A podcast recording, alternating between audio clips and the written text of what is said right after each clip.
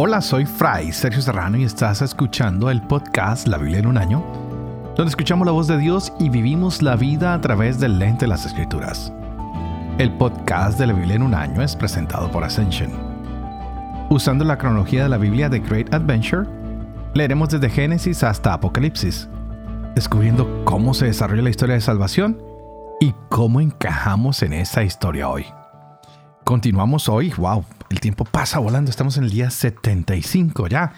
Y vemos el libro los números que nos recuerda que el dudar o a veces el no creer en Dios ah, nos puede llevar a desobedecerle. Cuando empezamos a dudar, cuando empezamos a negociar con el maligno, con nuestros miedos, con nuestras dudas, ah, nos empezamos a alejar de Dios. Y esto fue lo que le sucedió a Moisés, quien no pudo entrar a la tierra prometida. Ah, también ayer veíamos cómo Dios nos pide nuestras ofrendas, pero estas ofrendas realmente deben tener un componente especial. Y es que nuestra ofrenda se convierte en una verdadera adoración en Dios. Es decir, cuando ofrecemos algo, cuando hacemos algo por Dios, tenemos que conectarnos con ese pensamiento de Dios, estar con Él, estar en comunión con Él, saber que tú y yo somos las manos, los pies, que nosotros somos el regalo de Dios para los demás. Y pues de esta manera lo estamos adorando a Él con nuestro servicio. Y a veces deberíamos preguntarnos cuando estoy en mi grupo de oración, cuando estoy en la Santa Misa, cuando estoy rezando, ¿estoy verdaderamente adorando a Dios? ¿Qué es realmente un, momento de oración a Dios? Porque a veces podemos volvernos mecánicos y no conectarnos, no estar en la mente y en el pensamiento con Dios, con Él, estar en comunión con Él. Así que hoy, cuando ofrezcas tu alabanza, cuando ofrezcas tu oración a Dios, trata de conectarte lo más que puedas. Cuando es tu ofrenda, conéctate con Dios, con ese Dios que te da tantos regalos y tanta riqueza para poder compartir con los más necesitados. Nadie es tan pobre que no tenga nada que dar, ni nadie es tan rico que no tenga nada que recibir. Y con eso puedes adorar a tu Dios ayudando con la ofrenda al que está enfrente de ti. También hemos estado hablando ya de Josué, el que es el escogido. Y este hombre debe estar conectado con Dios, pues es un hombre que va a ser controlado por el Espíritu. El Espíritu es el que lo va a ayudar, que lo va a ir llevando. Ya le hacen una imposición de manos.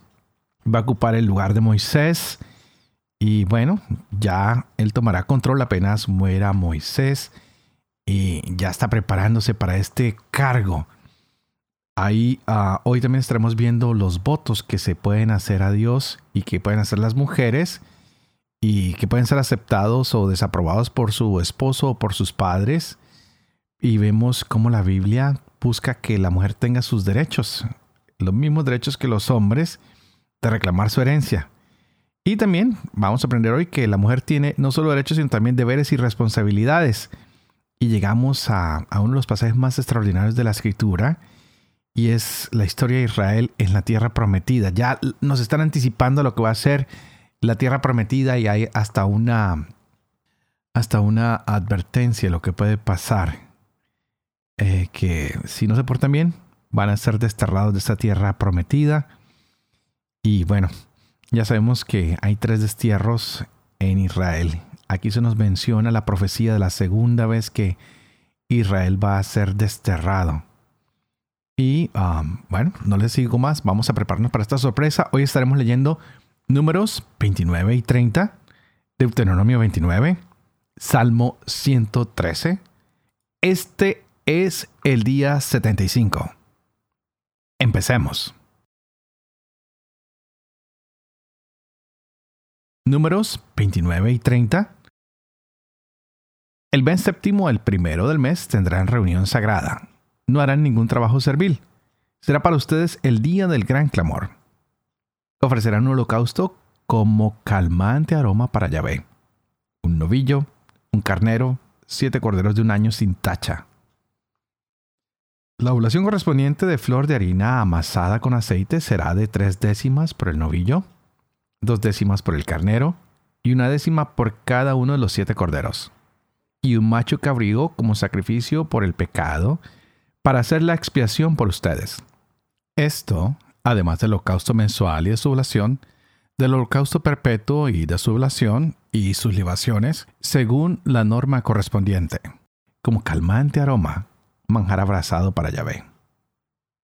El día décimo del mismo mes, séptimo, tendrán reunión sagrada, ayunarán y no harán ningún trabajo. Ofrecerán en holocausto a Yahvé como calmante aroma, un novillo, un carnero, siete corderos de un año que habrán de ser sin defecto.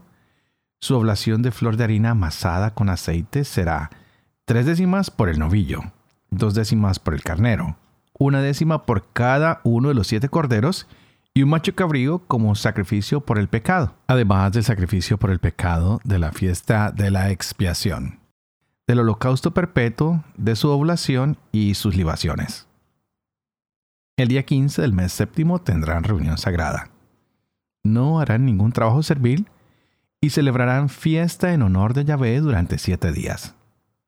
Ofrecerán en el holocausto un manjar abrazado de calmante aroma para Yahvé, trece novillos, dos carneros, catorce corderos de un año, que serán sin defecto. La oblación correspondiente será de flor de harina amasada con aceite, tres décimas por cada uno de los trece novillos, dos décimas por cada uno de los dos carneros y una décima por cada uno de los catorce corderos y un macho cabrío como sacrificio por el pecado, además del holocausto perpetuo de su oblación y su libación. El día segundo, doce novillos, dos carneros, catorce corderos de un año sin tacha con las oblaciones y libaciones correspondientes a los novillos, carneros y corderos conforme a su número y según la norma, y un macho cabrío como sacrificio por el pecado, además del holocausto perpetuo de su oblación y sus libaciones. El día tercero, once novillos, dos carneros, catorce corderos de un año sin tacha, con las oblaciones y libaciones correspondientes a los novillos, carneros y corderos, conforme a su número y según la norma, y un macho cabrío como sacrificio por el pecado, además del holocausto perpetuo de su oblación y su libación.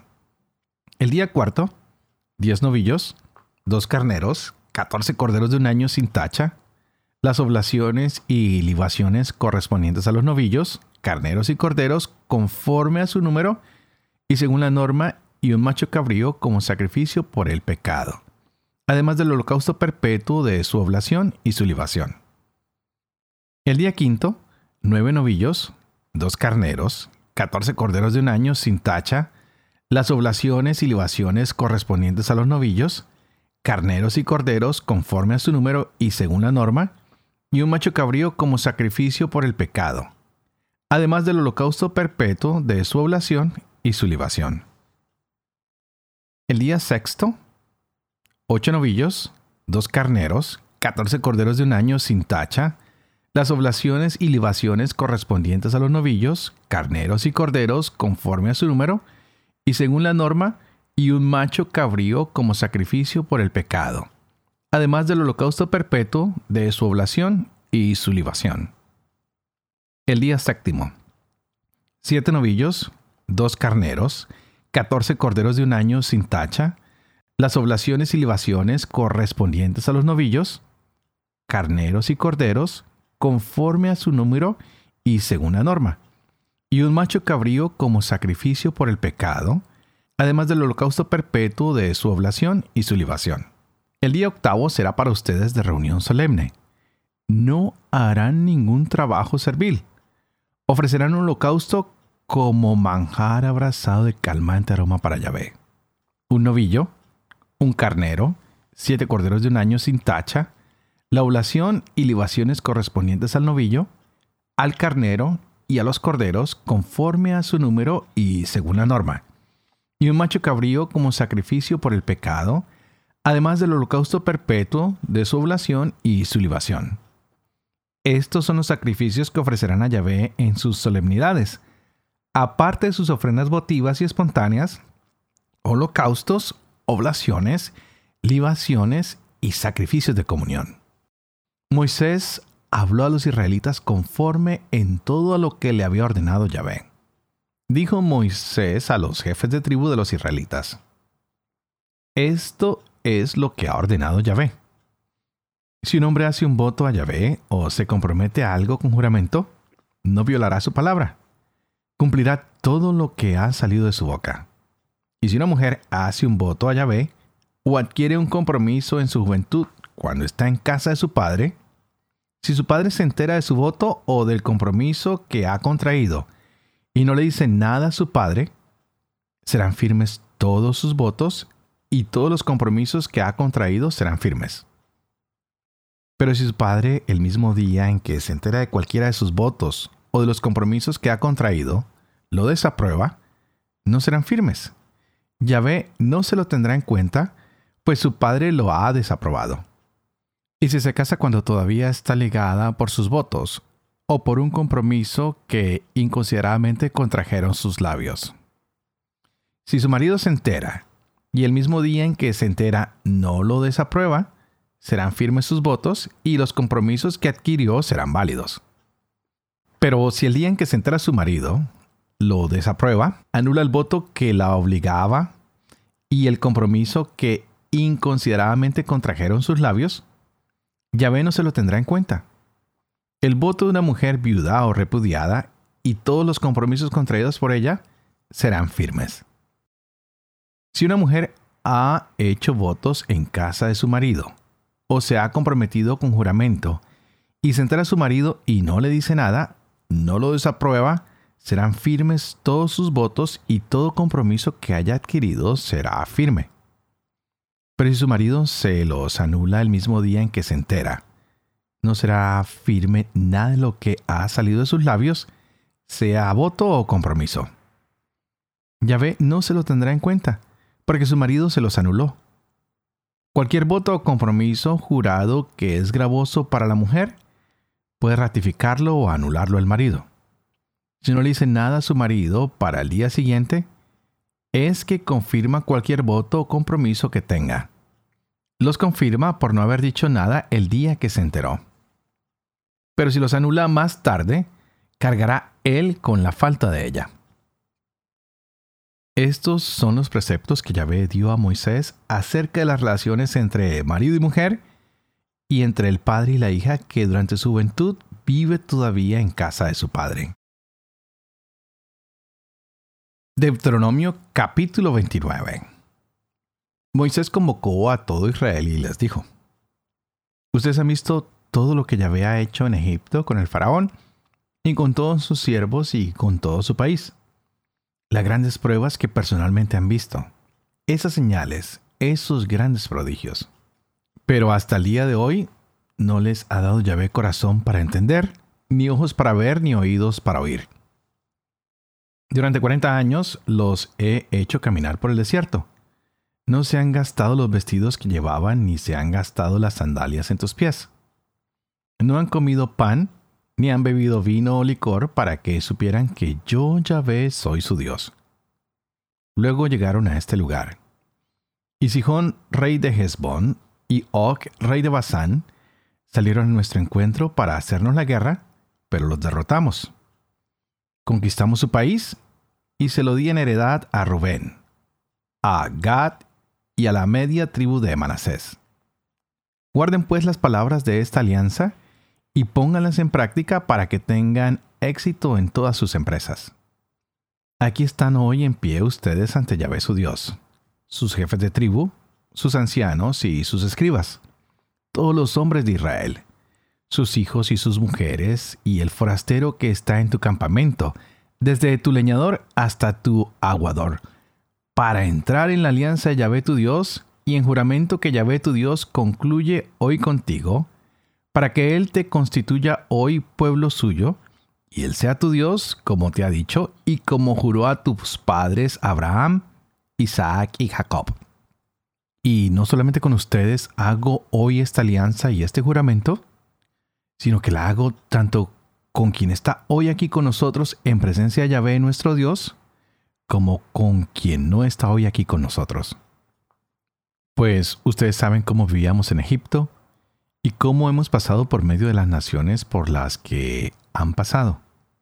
Han visto sus monstruos abominables y los ídolos de madera y de piedra, de plata y de oro que hay entre ellos. No haya entre ustedes hombre o mujer, familia o tribu cuyo corazón se aparte hoy de Yahvé su Dios para ir a servir a los dioses de esas naciones. no haya entre ustedes raíz que produzca veneno o ajenjo. Si alguien al oír las palabras de este juramento, se las promete felices en su corazón diciendo, yo tendré paz aunque me conduzca en la terquedad de mi corazón, de modo que lo regado acabe con lo sediento. Yahvé no se avendrá a perdonarlo, porque la ira y el celo de Yahvé se encenderán contra ese hombre. Todo el juramento escrito en este libro caerá sobre él, y Yahvé borrará su nombre de debajo de los cielos. Yahvé lo separará de todas las tribus de Israel para su desgracia, conforme a todos los juramentos de la alianza escrita en el libro de esta ley. La generación futura, sus hijos que vendrán después de ustedes, así como el extranjero llegado de un país lejano, cuando vean las plagas de esta tierra y las enfermedades con que Yahvé la castigará, exclamarán, azufre, sal, un brasero es su tierra entera. No se sembrará, nada germinará, ni hierba alguna crecerá en ella, como en la catástrofe de Sodoma y Gomorra. Atma y Seboín, que Yahvé asoló en su ira y su furor.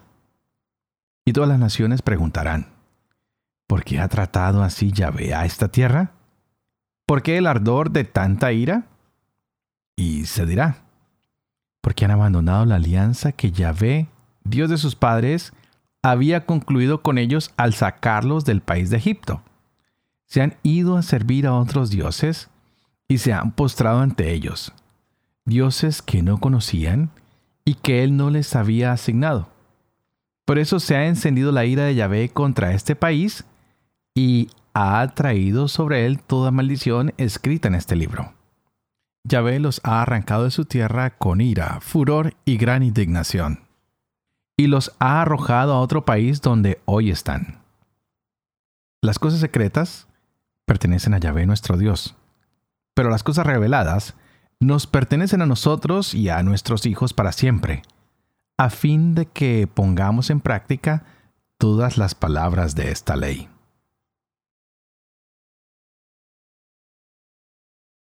Salmo 113. Aleluya. Alaben siervos de Yahvé. Alaben el nombre de Yahvé. Bendito el nombre de Yahvé desde ahora y por siempre. De la salida del sol hasta su ocaso sea alabado el nombre de Yahvé. Excelso sobre los pueblos Yahvé, más alta que los cielos su gloria. ¿Quién como Yahvé nuestro Dios, con su trono arriba en las alturas, que se baja para ver el cielo y la tierra? Levanta del polvo al desvalido. Alza al pobre del estiércol, para sentarlo en medio de los nobles, en medio de los nobles de su pueblo. Asienta a la estéril en su casa como madre feliz con hijos.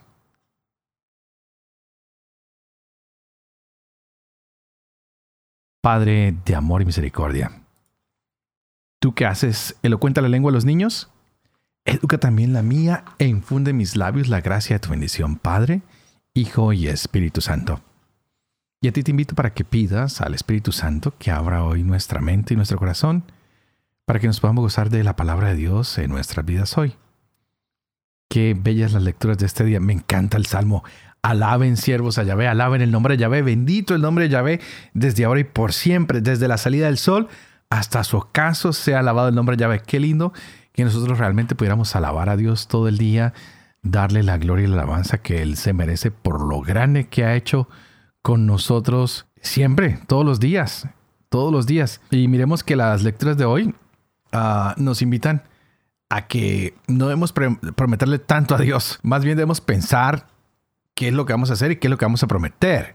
Pues cuando le prometemos algo a Dios, él nos hace responsables de esas promesas, lo que decimos que vamos a hacer. Él nos dice, oye, ¿qué pasó con lo que me prometiste? Él no nos pide que hagamos votos, porque ¿qué es un voto? Es algo que se hace voluntariamente. Voluntariamente digo, esto es lo que quiero hacer. Así que si tú y yo o cualquiera de nosotros hace una promesa, entonces debe acordarse de cumplirla. Porque vemos que Dios exige cuando nosotros prometemos algo Debemos acordarnos siempre de cumplirlo. Parece que para Dios nuestra palabra es suficiente. Parece que para Dios nuestra palabra es confiable. ¿Por qué? Porque la palabra de Dios es suficiente, es confiable, porque la palabra de Dios siempre es verdad y Él espera que tu palabra y la mía sean verdad. Antiguamente se cerraban los negocios de palabra. Decían, bueno, eso quedó palabreado y se creía en la palabra. Hoy en día toca con contrato, con sello, con resello, con contrasello, con abogado, con notario, porque ya la palabra parece que ha perdido el valor. Pero miremos que en todos estos libros que hemos estado leyendo, basta con que Dios diga algo para que eso algo sea verdadero, para que eso sea cierto. Y así él, quiere que seamos nosotros los que estamos aquí en la tierra, que somos su imagen y semejanza, que seamos personas fieles a nuestra palabra, que cuando hacemos nuestros votos, nuestros compromisos, sean ciertos. Así que si prometemos algo, tenemos que ser fieles a esa promesa, tenemos que cumplir con lo que hemos prometido. Y bueno, vamos viendo cómo en este libro Los Números ah, se tratan todas estas nuevas situaciones con una generación, como lo he dicho en los últimos programas, que es nueva. Es una generación que ha caminado a través del desierto y a la cual Dios ha estado cuidando y la cual ha estado preparando para entrar en el desierto. Ni se acaban sus ropas, ni se acaban sus zapatos, siempre les da victoria, los tiene muy protegidos, muy consentidos. Ah, no han comido pan, no han tomado vino, pero les ha dado maná, les ha dado cornices, les ha dado agua. ¡Wow! ¿Más consentidos para dónde? Pero también a esta nueva generación se les hace eh, una profecía y se les habla de un posible destierro. ¿Pero por qué les sucederá todo esto? Por su desobediencia. Así que tú y yo deberíamos ser un poquito más obedientes a Dios, no sé, confrontarnos con los mandamientos, confrontarnos cada día con nuestra oración, qué es lo que Dios quiere, estoy conectado con Él, lo estoy alabando con mis acciones, estoy dando testimonio de su presencia en mi vida. Estoy siendo ah, verdadero a las promesas que le he hecho, a los votos que he hecho de vida religiosa, de vida de soltero, de vida de casado. Así que ah, tenemos que confrontarnos porque para entrar nosotros en la nueva tierra prometida en el cielo, wow, esto se necesita. También ah, debemos pensar que si obedecemos a Dios, seremos bendecidos. Pero si no obedecemos a Dios, ya sabemos, pasará todo lo contrario. Así que hoy, tú y yo, pidamos por fidelidad a Dios, que podamos decir sí cuando es sí, que digamos no cuando es no, que nuestra palabra tenga peso, que tenga valor, que volvamos a crear esos momentos de verdad, que volvamos a crear nosotros esa palabra que tiene peso, que volvamos nosotros a crear esos votos que realmente queremos hacer. Y de esta manera podremos creer en cada uno de nosotros cuando volvamos a recrear lo que hemos destruido, la confianza en la palabra de los demás, cuando volvamos a recrear esos votos que hemos hecho porque simplemente los hemos puesto a un lado. Que ese Dios que es excelso, que ese Dios que es más grande que los cielos, nos acompañe hoy siempre. Que Él nos levante del polvo que nos alce, como lo decía el Salmo, del estiércol, para que nos centremos en su vida, para que nos centremos en su voluntad, para que podamos ser cada día más fieles a Dios. Y como siempre, quiero despedirme pidiéndoles que por favor oren por mí, para que sea fiel a este ministerio tan lindo de llevar la Biblia en un año. Es un ministerio que se me ha confiado para que pueda vivir con fe lo que leo, lo que comparto, para que pueda enseñar lo que creo y para que pueda cumplir lo que he enseñado. Y que la bendición de Dios Todopoderoso, que es Padre, Hijo y Espíritu Santo, descienda sobre ustedes y los acompañe siempre. Que Dios los bendiga.